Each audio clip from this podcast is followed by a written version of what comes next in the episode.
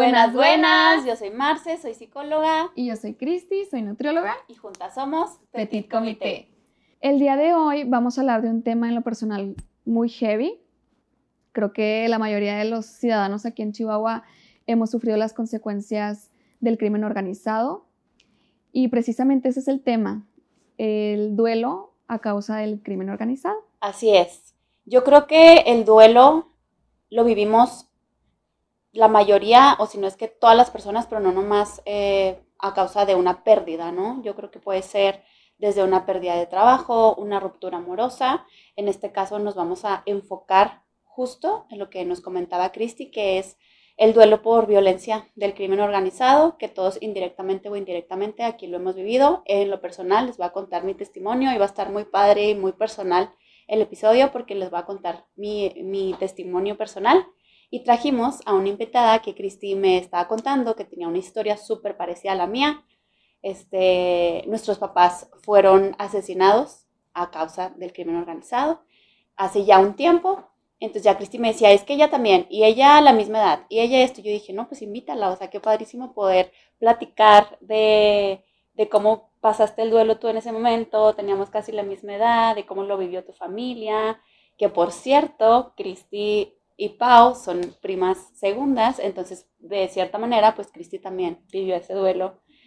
Este, indirectamente. Indirectamente, exacto. Y pues nada, o sea, para empezar, ¿qué es el duelo? Yo creo que el duelo es, es el proceso psicológico que todos pasamos después de una pérdida. Muchos ya saben, yo lo sé que sí, pero pues el duelo tiene varias etapas.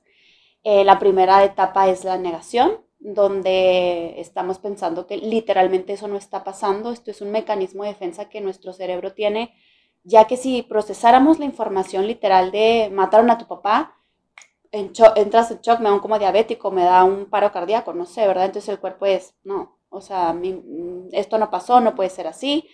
Y nos dan como un poco de chance de procesar la información hasta que llegamos como a la tristeza y al enojo, ¿no? O sea, el duelo no necesariamente tiene que seguir ciertos pasos específicos, el duelo no es lineal, lo podemos vivir ahorita que compartamos nuestras experiencias, van a ver cómo a lo mejor yo viví unas, Pau vivió otras, para que si ustedes también lo están viviendo, pues vean que no pasa nada si retrocedemos un poco, ¿no? El duelo yo creo que es como este, como estos juegos de serpientes y escaleras, que vas así como avanzando y de repente, pum, te toca la serpiente y para abajo otra vez y vuelves a empezar. Y es muy importante que tengamos el apoyo de, nuestra familia, sobre todo de un terapeuta que, que sea experto. Yo no soy tanatóloga, pero un buen terapeuta trabaja, trabaja con duelos. Entonces, em, pues les quiero presentar a Pau. Ella es nuestra invitada de hoy. Gracias por invitarme. Estoy encantada de estar aquí con ustedes y de poder compartir mi testimonio con ustedes y con todos sus seguidores. Gracias. Y bueno, Pau, no sé si quieran empezar ya con el testimonio, no sé si tú quieras o, o Paola, porque yo sé que son es demasiada similitud. Sí, yo creo que pues estaría padre irles explicando a lo mejor este, el testimonio y ahí voy metiendo las etapas que me pasó este, el enojo, se me pasó y luego es la negociación, que es como, no sé si te pasó, que aquí podemos ya luego, empezar a, a, platicar, que es como que, ok, ya te llevaste a mi papá, pero ya hasta ahí, o sea, ya no se vale que te ya lleves. no te lleves a mi mamá o a mi abuelita. Ajá, o a mi perro o a lo que yo tenga en ese momento muy apegado a mí, ¿no? O sea, empezamos a hacer como una negociación con Dios de casi, casi muchas veces de que si estoy contigo me lo vas a devolver o va a revivir Así como Jesús revivió al tercer día, ¿será que si me pongo así contigo, Diosito, por favor, por favor? Este, yo esa parte no la recuerdo, pero sí recuerdo muchísimo la negación. Les voy a contar mi, testimonio. Eh, yo tenía 15 años, iba a cumplir 16. Mi papá estaba en la PGR en ese momento, era comandante y tenía mucho contacto, mucho contacto pues con el narco y era, pues confiscaban la droga y todo esto, ¿no?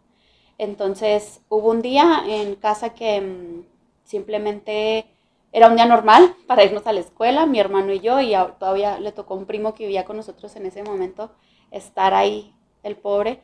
y de repente escucho a mi perrito, tenía un Yorkie, ya ves como, los perritos chiquitos son súper escandalosos, se puso a ladrar así de que como loco y fue lo que me, yo me estaba peinando, me acuerdo perfecto, y ya es cuenta que salí, vi a mi mamá gritando como loca, el perro este, ladrando y bajé las escaleras y ya estaba un tipo como pasamontañas, hace cuenta frente así, literal enfrente de mí, y pues me ve así como que chin, o sea, pues te va a tocar, pero pues sorry, y pues ya, le dan un disparo a mi papá en la cabeza, murió al instante, pero sí fue una escena así como súper traumática porque no es como en las películas, ¿eh, chavos? O sea, no sé si viste tú a tu papá, pero no es así de que, ah, ya te mueres, o sea, realmente hay una desfiguración de, de, de tu cara eh, o depende de dónde haya sido el disparo, entonces fue súper impresionante.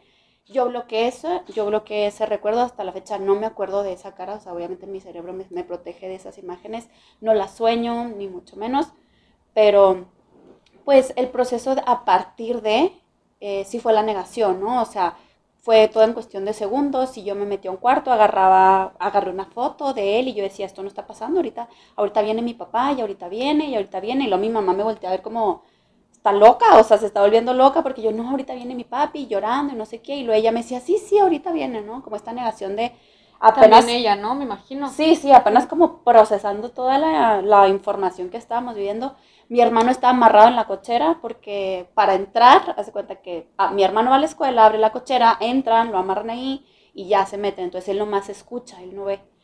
Y luego ya cuando se van, eh, porque eran dos, ya mi hermano tipo entra y ya también ve cómo está todo, pues todo el mundo patas para arriba, ¿no? Ya se imaginarán. Entonces, a partir de eso se vivió, en resumidas cuentas, mi duelo lo vivimos, vuelvo, no sé si te pasó, me lo quieras compartir, lo hicimos como muy separado. O sea, yo viví mi duelo sola, mi mamá vivió su duelo sola. Tu hermano otra. Y mi hermano vivió su duelo solo. Entonces, porque creo yo que tiene mucho que ver que en nuestra cultura no sabemos hablar de la muerte. Como que pensamos que... Es un tabú. Es un tabú. Pensamos que no, que no está bien que pase.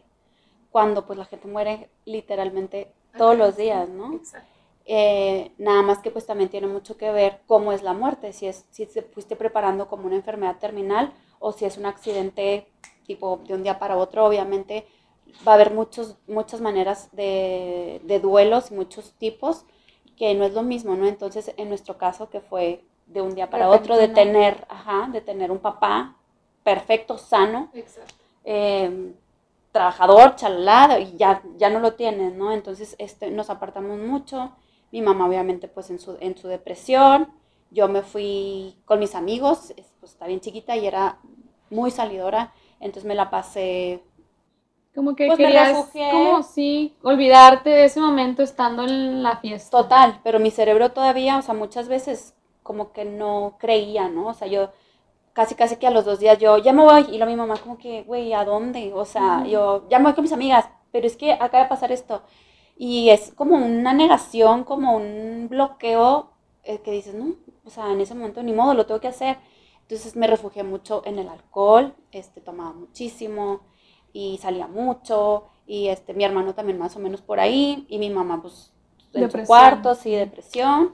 La verdad es que hasta la fecha yo creo que no hemos hablado jamás los tres juntos en sí de cómo vivimos el duelo cada quien, ¿no? Y este, que estaría padrísimo después poder hacerlo ya a nuestra edad y ya que ahora somos más amigas. Ya que no duele tanto en sí como... Sí, no, ya lo pues, lo estoy platicando aquí en cámaras en un programa, o sea, ya no duele, ya simplemente pues es un testimonio de, de supervivencia, ¿no? Porque al final del día, estos episodios, sea como sea una muerte, eh, pues lo vas a sobrevivir. Y creo que tu vida es a partir de la muerte o sea, tienes una vida antes, pero también tienes una vida después. Un renacimiento. Exacto, ese renacimiento que obviamente es la aceptación, hablando de las etapas del duelo, que nos cuesta trabajo llegar ahí. Entonces, a mí me costó bastante, porque además el duelo va a pegar, por así decirlo, muchísimo más dependiendo qué tan eh, cercano o apegado estás con esa persona. Y mi papá ya éramos así, o sea, chicles. De hecho, traigo este, un relicario que traigo su foto con él. Entonces, es como perdí todo. Perdí mi figura paterna, pero a la vez era mi figura maternante. Porque él era. Ajá, porque él era mi. Tu refugio. como la mamá, se cuenta como los roles invertidos en lo emocional. Mi mamá seca, friona y mi papá súper cariñoso, el que se encargaba de que vamos, a- te quiero inscribir al jazz, vamos al ballet, vamos acá y mi mamá cero, ¿no? Entonces para mí fue, o sea, se murió mi papá y fue de que me quedé, o sea, bueno, no me quedé, Sí, pero yo me sentí, chinita. yo me sentí sola, así de que, güey, sola, o sea, en el mundo y pues me refugié en ese aspecto. O sea, Eh, que de- tanta similitud, ¿verdad? O Súper sea, cañón. Si quieres, síguele tú porque ahorita vamos a hablar de la otra parte, pues que ya es todo lo que hicimos con ese duelo, Sí. ¿no? Bueno, este, en mi caso fue algo muy parecido. También asesinaron a mi papá a una cuadra de la casa, en la, en la caseta, y se escuchó toda la balacera. Este, duró como 10 minutos. Yo ¿Tú me nunca pensaste que pudo haber sido de alguien? Sí, yo, yo estaba 100% segura que mi papá no era. O sea, yo dije, mi papá es un empresario y jamás se van a meter con él, o sea, no tienen nada que temer. Y bueno, este fue justo en el 2008 cuando empieza toda la violencia que se desata aquí en Chihuahua de que inocentes y todo nada más por querer como lavado de dinero y ¿cómo se llama cuando pedían dinero? Sí, Sí, cuotas. cuando pedían cuotas y eso, y fue ahí, o sea, como que a raíz de ahí se desató todo. Entonces yo escucho toda la balacera y yo digo, ni de broma es mi papá, ha de haber sido otro, y pues como pasó eso, mi papá no puede pasar. Entonces ya se despertó también mi mamá, eh, y ya nos quedamos ahí hasta el amanecer. Mi mamá se va de la casa a buscar a mi papá, claro que luego, luego lo encontró porque fue en la caseta. Pero bueno, para esto ya habían pasado unas horas, porque era de madrugada y mi mamá ya estaba ahí, nada más que me lo ocultó. O sea, pues, ¿cómo le voy a decir, verdad? Y bueno, yo ¿Quién- me quedo más estaba en la casa? mi hermana, mi hermano, gracias a Dios, no estaba esa noche ahí durmiendo, porque si hubiera estado, mi hermano se hubiera levantado en el momento que se escuchó algo, porque no estaba mi papá. Entonces, este, bueno, ya que se hace de día, tocan la puerta y cuando la abro están los papás de mi papá y enfrente de ellos está una señora que trae un gafet y decía fiscalía. Yo en ese momento yo no sabía que era fiscalía, solo sabía que era algo como de policía o una cosa así. Y yo nomás abro y le grité así, ¿dónde está mi papá? O sea, y dígame ya. Y de qué tranquila, Como que ¿con te- quién se más te estás? prendió ahí como que pudo haber sido algo. Yo dije, lo secuestraron. O sea, yo dije, Mm. muerto ni de broma, ¿verdad? O sea, es lo que, como que todo el mundo sabe que nos vamos a morir, pero es algo que dices, ni de broma, mañana hago Sí, planes claro. como si nada. Y pues realmente no, pero bueno. Este, y yo, ¿dónde está mi papá? ¿Quién se lo llevó? Y no sé qué, y luego, tu papá falleció. Y en eso, o sea, mi cuerpo se puso caliente y así como que me quedé, ah, caray, estoy soñando. Sí, sí, Mi sensación fue, estoy soñando y esto no es real. Y yo, ¿quién? ¿Cómo?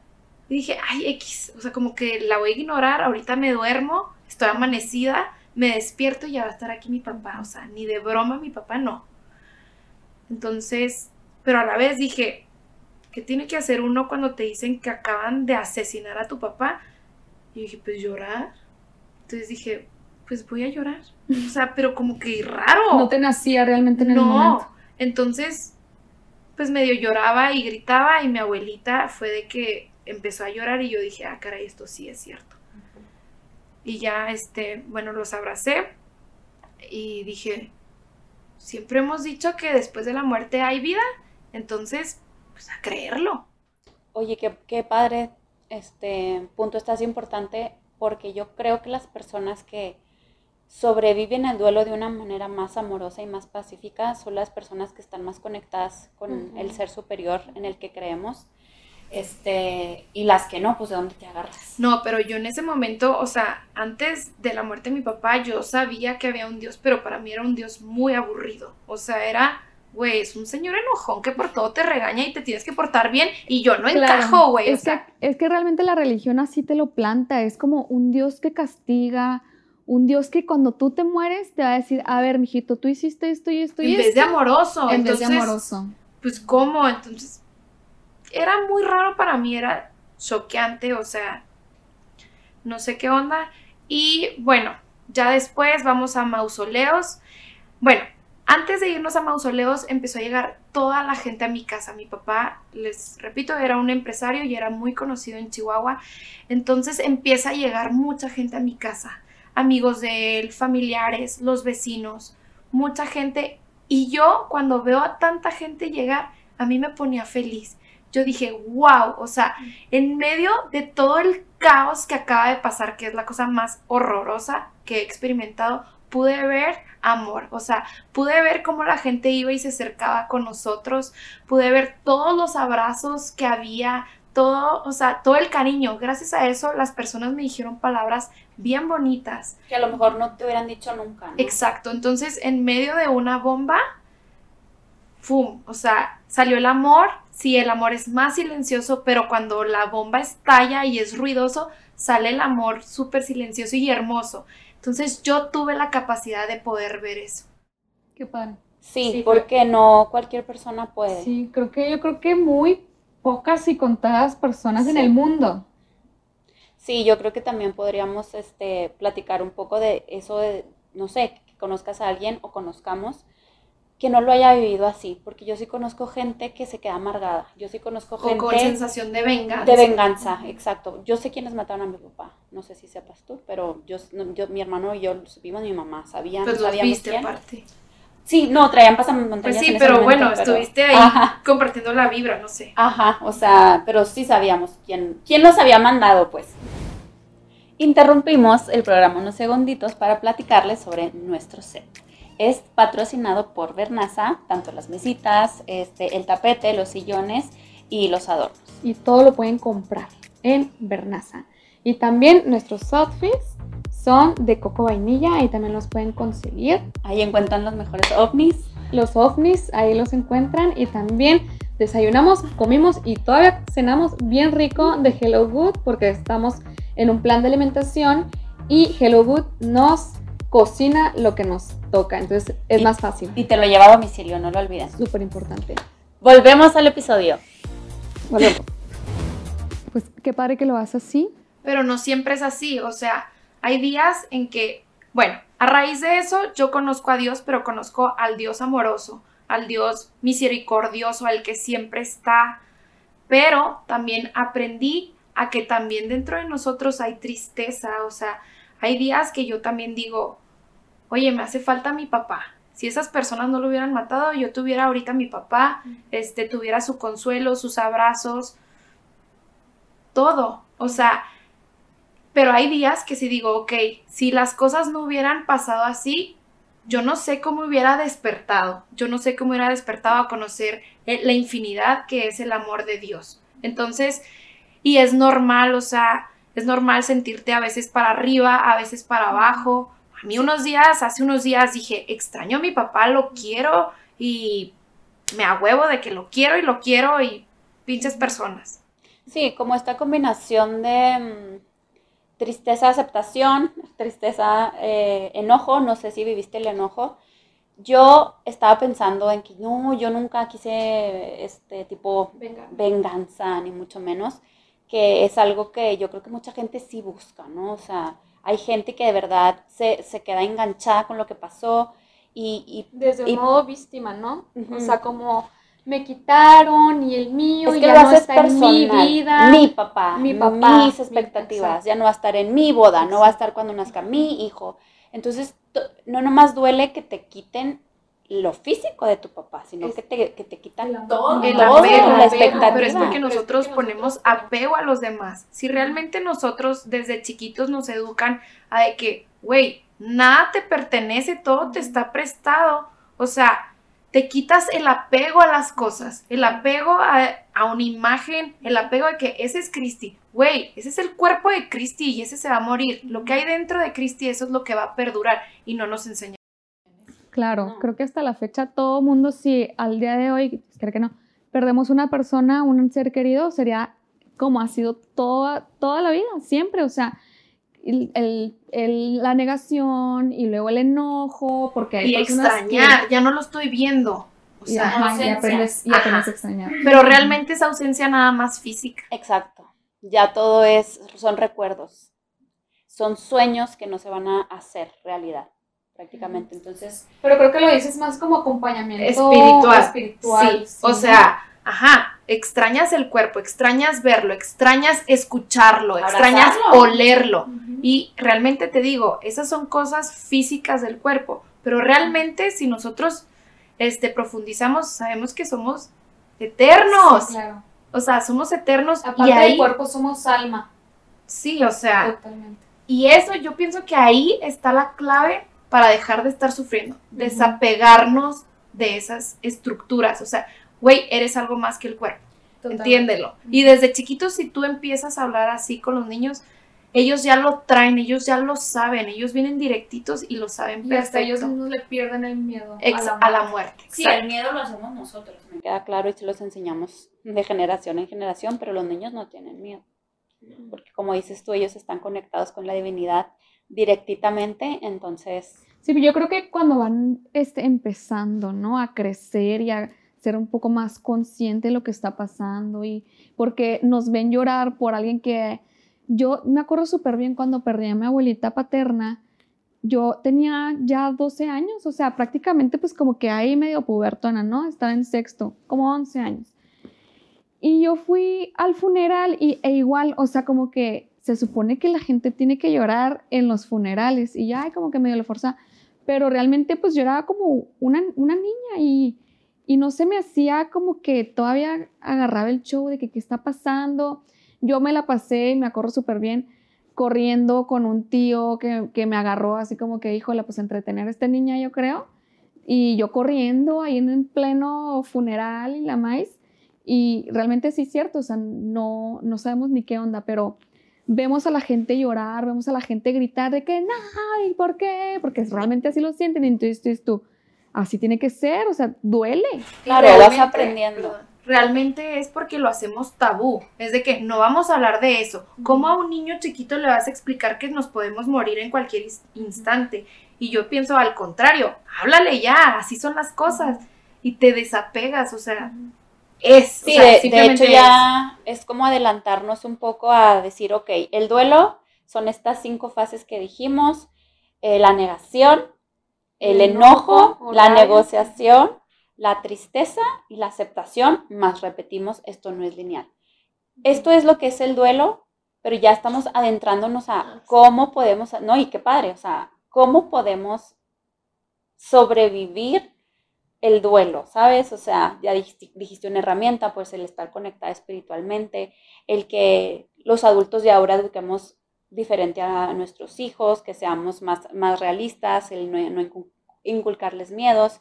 Y además de todo, lo más importante creo que es un aprendizaje para nosotras que no tiene como precio, no sé cómo decirlo, o sea, te entiendo, me sentí identificada cuando dices de que hay días en los que digo, pues es que si no hubiera pasado, pues no sería Aquí quien soy. estaría. Ajá, entonces, obviamente, cuando ya lo perdiste, no te queda más que agarrarte bien fielmente y firmemente a esa idea, ¿no? Porque si te agarras de la otra vas a seguir sufriendo.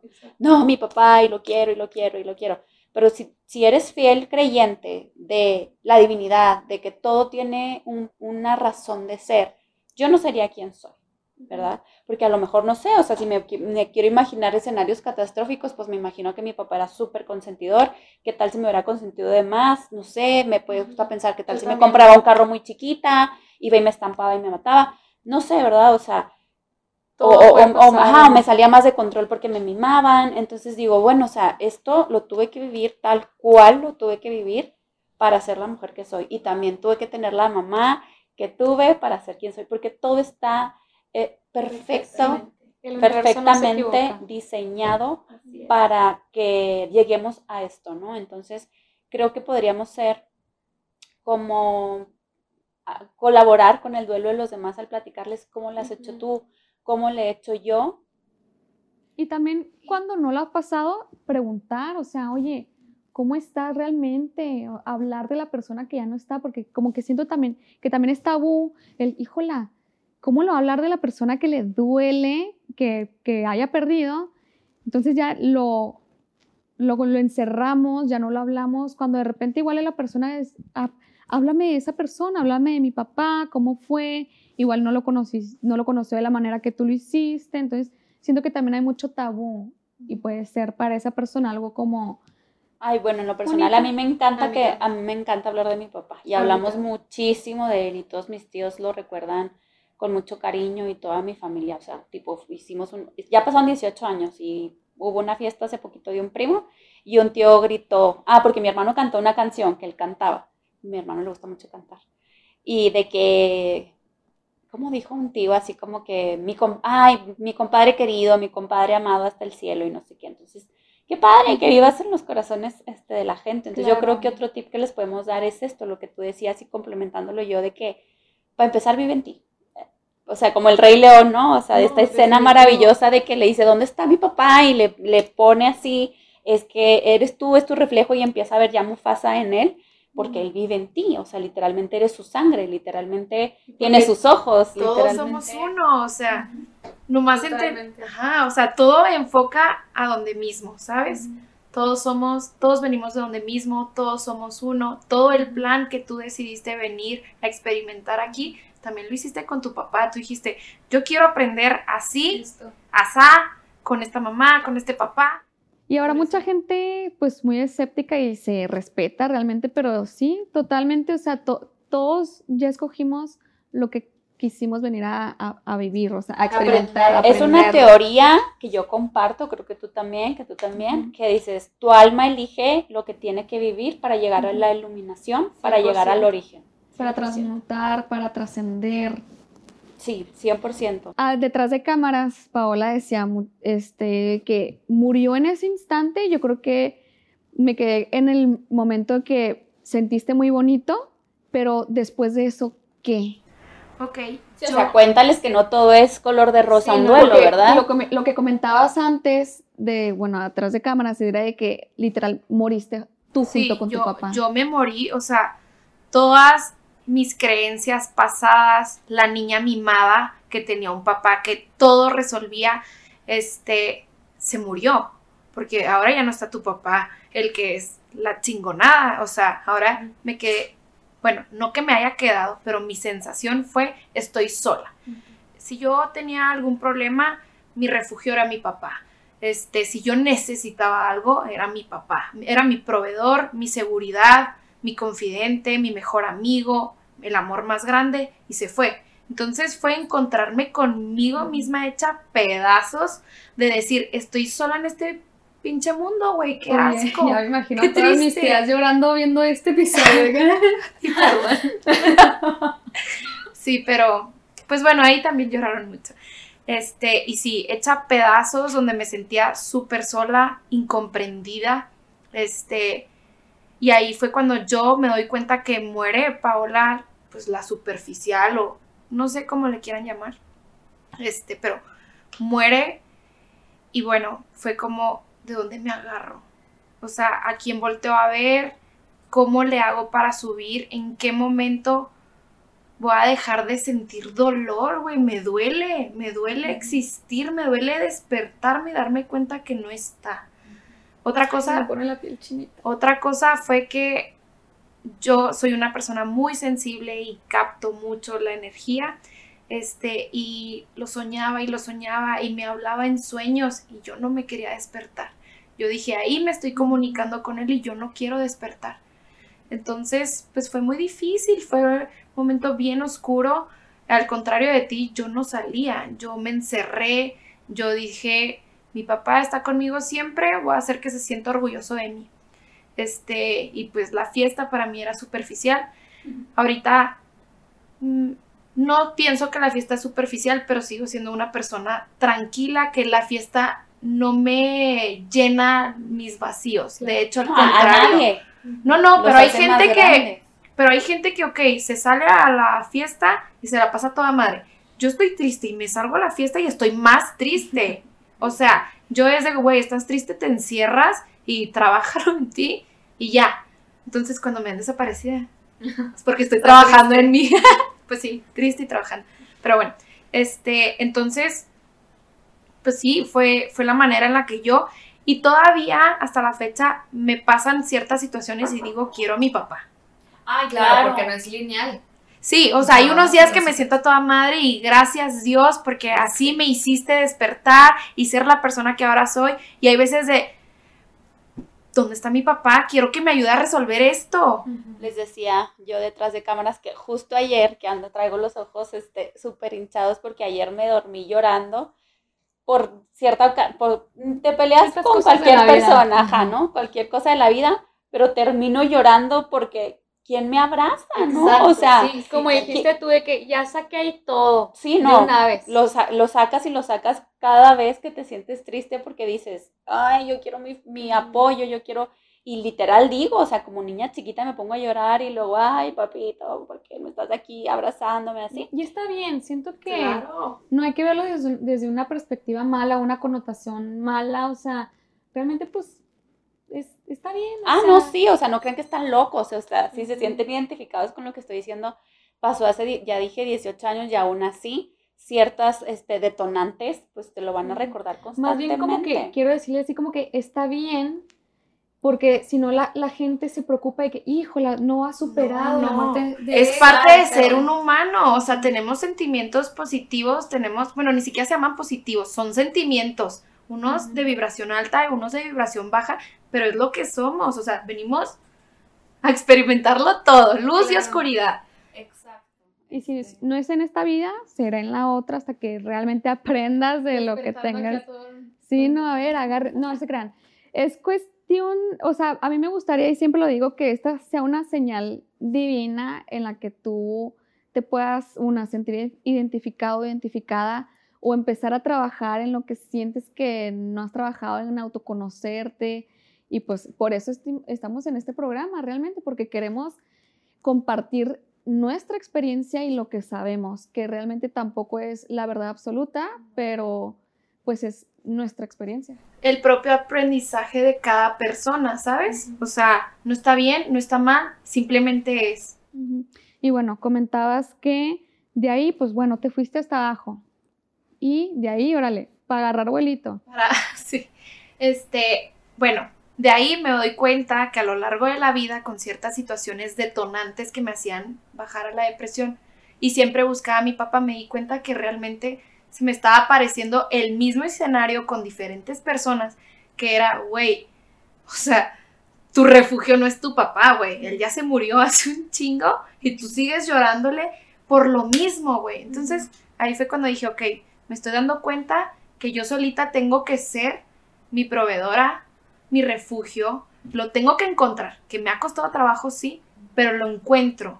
Hay veces que no, que no quiero porque digo, güey, no, sea- sacar a- sí, sí. modo víctima, como Sí, diría sí, Cristi, sí. ¿no? O sea, también Y es lo vale. más fácil, güey, es el camino corto, echarte a, eh, o sea, a huevo. Pero bueno, pero, pero sí, o sea, me he dado cuenta que, ok, es el mismo maestro, es la misma materia con diferente maestro. Y bueno, cada vez me doy cuenta de que, güey, pues Dios te hizo perfecto, te hizo completo y tú eres capaz de proveerte, de cuidarte, de mimarte, de darte amor. Entonces digo, gracias Amén, chica. porque a pesar de eso que estuvo súper duro, súper difícil, digo, lo aprendí. Sí, sí lo aprendí. Hay veces que me da hueva recordar que ya lo aprendí. Claro. ¿Y tú cómo Pero te sí. sientes ahorita? O sea, ¿cómo puedes decir, bueno, o sea, ya volteó atrás?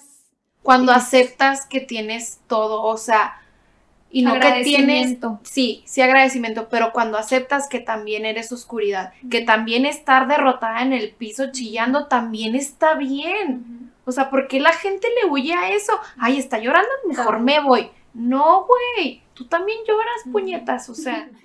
Sí. Me encanta, me encanta. Es que ¿Y a ti cómo te pasó? ¿Qué? Es, o sea, desde que estás hasta abajo y cómo Ah, te sí. impulsaste.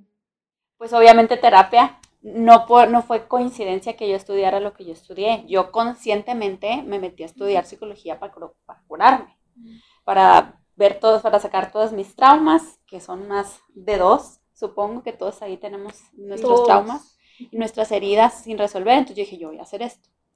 Y quiero ayudar a la gente. O sea, quiero ayudar a la gente que ya pasó por lo mismo o por cosas distintas. Y hasta parece broma de que digo, cada consultante que llega de que yo ya lo viví. Y luego esto, y lo, ya lo viví, ya lo viví. Es como si, o sea, yo ya hubiera vivido todo y hasta a veces en la negociación le digo, ay, ya, Diosito, yo ya viví todo. cuando este, hace Take poco, me, ya, de que sí. ya, ¿qué quieres más? eh, que perdí, perdí un embarazo, este, ahí le decía a Dios de que ya, o sea, ya, ya aprendí, o Ya sea, sufrí, ajá, ya. ya. sufrí, ya, otro ya no, ah, porque después, para esto, en el Pandi, también fue embarazo de alto riesgo, y me dijeron, y yo así como que Diosito, ya, o sea, ya, ya te daste uno, o sea, ni es, Dios, es ¿verdad? la O sea, negociación. es ajá, es la negociación. Este, que ni siquiera es Dios el que nos quita las cosas, o sea, es la misma naturaleza, es el ciclo de la vida, es el destino divino, lo que quieras, ¿verdad? O sea, entonces, el, el renacer, yo creo para mí, que yo lo- les podría comentar, y no sé si lo compartas tú, Pau, es que el vivir el peor miedo Exacto. que puedes vivir y se haga realidad, güey, es como yo, Marce, no le tiene miedo a A la nada. mar. Sí, güey, cañón, cañón. O sea, a nada le tengo miedo. O sea, es impresionante que, tipo, esto que perdí el embarazo, o sea, yo lo viví bien, no crean que este, en víctima, renegando, o sea, aceptación. O sea, a mí ya no me da miedo la vida. Y creo que eso me sirvió muchísimo y de no ser así. Tengo amigas súper aprensivas que, por ejemplo, ahorita eh, hay varias gentes enfermas, ¿no? Que COVID, que esto, que lo otro. Y tú ves a la gente que preocupada al mil con mis gas- mil gastritis o los síntomas físicos a todos. Y uno así como que... No, es Te que estás sí, muriendo en vida, güey. Claro, te estás muriendo en vida por algo que no sabes si va a pasar o no. Y si va a pasar, es porque va a pasar. Exacto, güey. O sea, si le va a tocar, es porque le, Le va a tiene que tocar tocar al que le tiene que tocar, punto. como dice el dicho, ni aunque te to- cuando te toca, ni aunque te quites, ujú. y cuando no te toca, No, que... te pongas. pongas. Ajá. Samis, bien Samis. Ay, Samis. una Ay, pregunta. seguro- Bueno, pero bueno, estamos hablando de la muerte. Se Sí, puede alguna pregunta. Este, ¿nunca llegaste con el pensamiento, sentimiento de que fuck it la vida, me quiero ir con mi papá? O sea, ya me quiero morir a la chica. Ah, claro. Pero es, bueno, de hecho sí te iba a hacer esa pregunta como que cuando pero estabas, pero en el piso, de que Sí, güey, mejor llévame, Diosito. ¿qué hago aquí, güey? como pensamientos suicidas. Mira, la neta, soy bien raja como para suicidarme, la neta. Pero sí dije, güey, me encantaría morirme, güey. Para estar con él.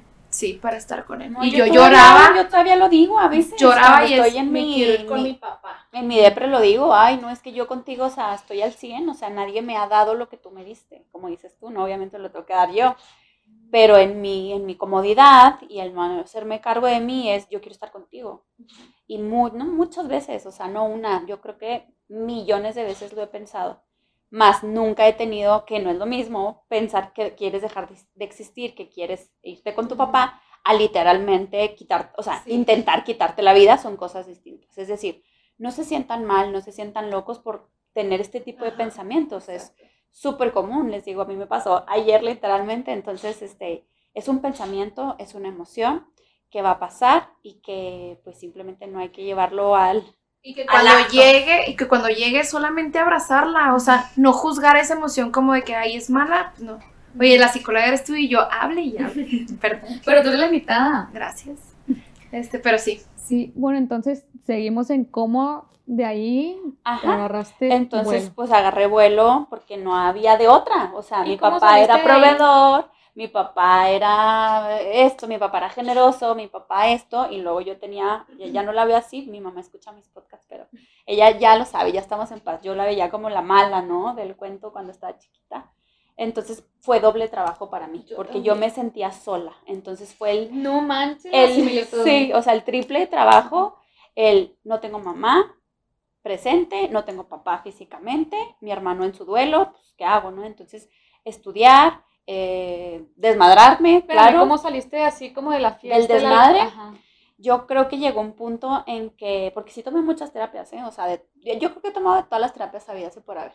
Y todavía me gusta experimentar para seguir este, En aprendiendo. la evolución. Pero yo creo que, yo no sé, creo que porque me fui a vivir fuera, como a los 25, y ahí fue como que ya me iluminé. ¿Por qué? Porque lo tuve que hacer sola. Me fui sola, me fui a vivir con, era, con gente que no conocía eh, en Estados Unidos. Entonces ahí sí tuve que sacar toda mi resiliencia de que, pues es que ahora sí ya no te agarras de nadie. Y fue como que dejé de tomar tanto, o sea, qué, qué raro, ¿no? O sea, estando con mamá es de que me voy a salir y no sé qué, y ya estando sola es, Oye, no, es como ahora me la cuido. que yo decía, de que cómo viviendo en la casa con tus papás, es de que, oye, Cristi, lava los platos. Y yo, ay, no, ni más. Y luego ya viviendo sola, es como que hay el platito. O Claro, sea, que no esté No hay sucio. ni un plato sucio, sí. Exacto, entonces sí, literal. Y tuve que hacerlo yo y lo sigo haciendo. Yo, yo creo, yo quiero que les quede esto yo para cerrar, este que ya se nos acabó el tiempo, eh, para cerrar que es muy importante mm, que sepan que el duelo es diario. Es de todos los días y no porque hayan pasado 18 años, no sé, 12. 12 años, un año. O sea, constantemente vamos a tener estas emociones, pero ya no desde un, un punto de victimización, de un estado de victimización, sino de gratitud, agradecimiento y aprendizaje. Sí. Pau, qué bueno que nos Bueno. acompañas. Muchísimas gracias por invitarme, me encantó platicar con ustedes, espero que me vuelvan a invitar a otro tema, a ver qué se nos ocurre, pero me encantó, muchas felicidades por este programa tan lindo. Gracias. Gracias. Gracias, Pau. Pues, los Pues- esperamos en el próximo programa. Espero que les haya gustado. Cualquier comentario, nos de- déjenlos en, en Instagram, que ahí estamos muy pendientes de todos sus, sus mensajes directos. Y comenten, comenten siempre, ¿no? Eh, siempre, com- siempre coméntenos qué temas quieren escuchar y qué temas son de su agrado, si les gustó, si se sintieron identificadas, si hay alguien más, que Sí, obviamente va a haber muchísima gente que se siente identificado con nuestra historia y que nos platiquen sus testimonios, estaría también padre. Muchas gracias por acompañarnos. Sí, estaría padre hacer una cajita en Instagram, este, sacando ya el, el episodio de qué, tes- qué testimonio tienen cada, cada una y pues es que el chiste es apoyarnos entre todas y entre todos. Entonces, pues muchas gracias por acompañarnos y nos vemos en el próximo episodio. Bye.